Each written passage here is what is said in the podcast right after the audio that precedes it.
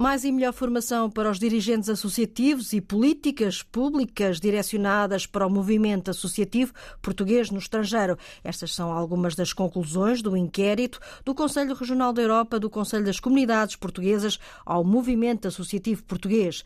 Na RDP Internacional, Pedro Rupio, presidente do Conselho Regional da Europa, apresenta as principais conclusões claramente os inquiridos manifestam a necessidade de se formar melhor e mais dirigentes associativos e contar com o apoio do governo sobre esta questão. Não é nada que seja novidade é algo que é já defendido uh, há muitos anos pelas comunidades portuguesas, mas, portanto, no, no, inquérito esta questão voltou a ser referida e nós, no Conselho Regional das Comunidades Portuguesas na Europa, defendemos que haja políticas uh, públicas que sejam tomadas a longo prazo, independentemente do governo em funções, que este assunto seja sempre trabalhado e de forma contínua. Outra das conclusões é que há um descontentamento das comunidades portuguesas em relação ao regulamento que existe hoje, o regulamento de apoio às associações pela DGACCP, considerado eh, demasiado burocrático, com demasiados entraves e que impede a candidatura de inúmeras associações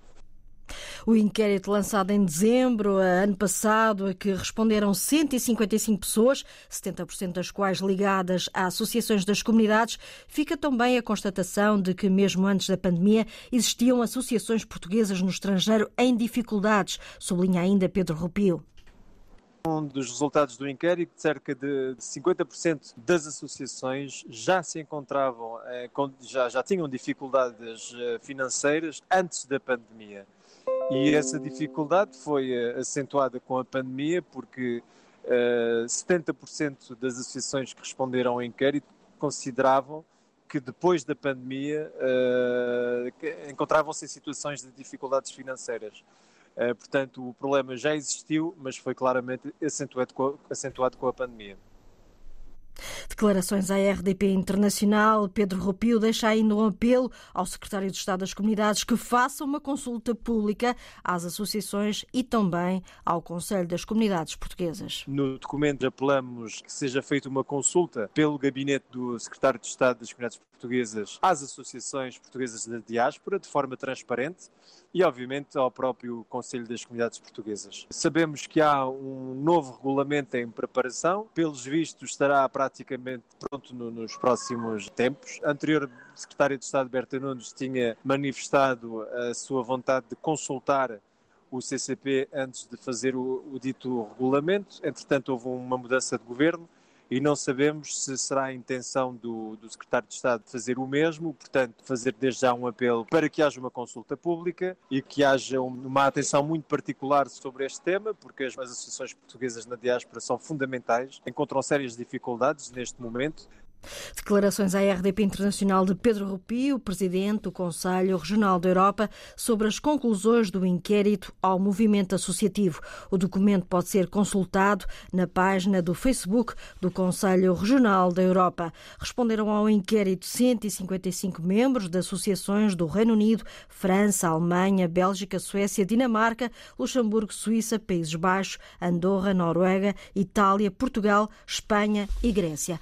O presidente presidente do Camões, Instituto da Cooperação e da Língua, João Ribeiro de Almeida, deixa o cargo dentro de pouco tempo para regressar à carreira diplomática como embaixador de Portugal na Índia.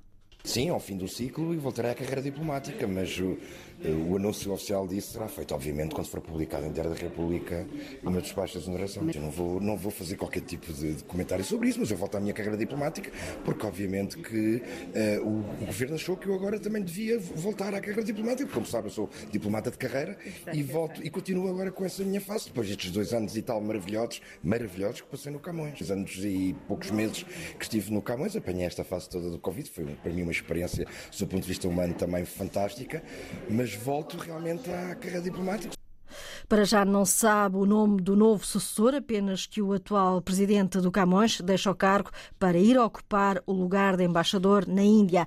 Amanhã no ISCTE, em Lisboa, discute-se o que é ser lusodescendente. Investigadores e estudiosos do tema vão tentar caracterizar as comunidades portuguesas. Depois, já no final, já durante a tarde, será feita uma mesa redonda onde se procurará definir um lusodescendente. A iniciativa é da Associação Internacional dos Lusodescendentes.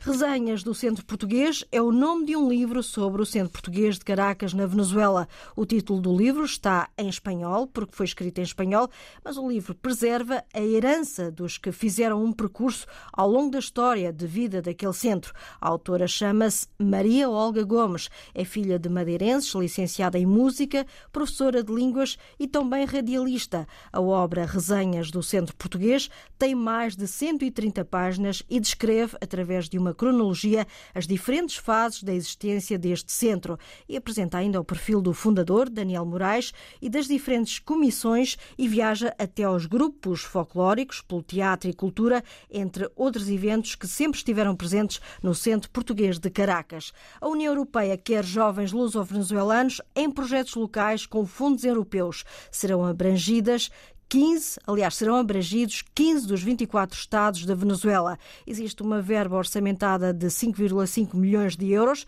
para os projetos e que irão beneficiar mais de 10 mil jovens. O embaixador da União Europeia, Rafael Moreno, faz um apelo aos lusodescendentes.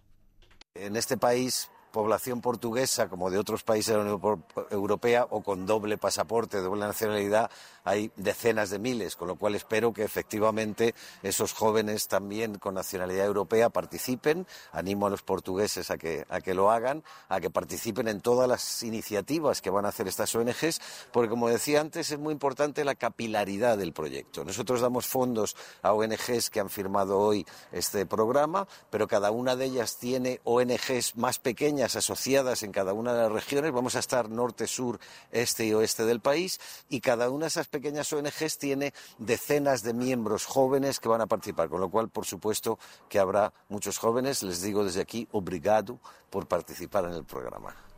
Por 2022 ser o Ano Europeu da Juventude, a União Europeia lançou um convite a todos os movimentos, grupos, associações e organizações não governamentais da sociedade civil venezuelana. Es importante porque este año es el año europeo de la juventud y lo que decidimos eh, a principio de este año con fondos de la Unión Europea es lanzar una convocatoria para que, eh, digamos, todo lo que son movimientos, grupos, asociaciones, ONGs de la sociedad civil venezolana nos presentasen propuestas. Tuvimos eh, muchas decenas de propuestas y hemos hecho después de un plan, digamos, de, de selección muy estricto las ocho mejores y hoy hemos firmado esos proyectos. ¿Por qué es importante para la sociedad venezolana? Pues porque son programas dirigidos a los jóvenes, porque son programas que van a empoderar a la población en general, a la población joven, en temas de democracia, de derechos humanos, de igualdad de género, LGBTI, eh, minorías, eh, digamos, eh, indígenas, etcétera. As explicações do embaixador da União Europeia, Rafael Moreno.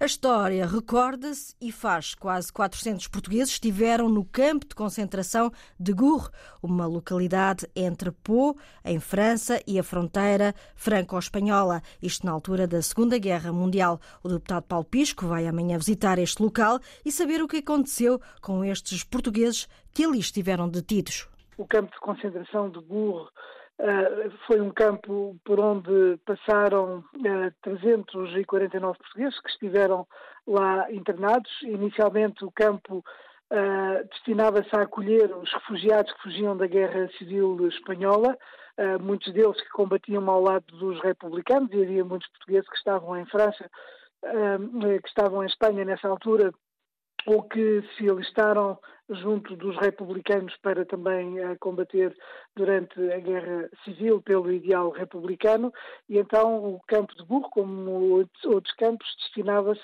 a acolher esses refugiados que saíam uh, de, de Espanha que fugiam da guerra civil e depois uh, ficaram ali com trabalhos e com funções diversas. O problema foi depois quando a França capitulou perante o regime nazi e esses campos se transformaram em campos de concentração. E muitos dos uh, combatentes republicanos, não apenas espanhóis, mas também muitos portugueses, acabaram por uh, ficar ali uh, internados e foram vítimas desse regime concentracionário.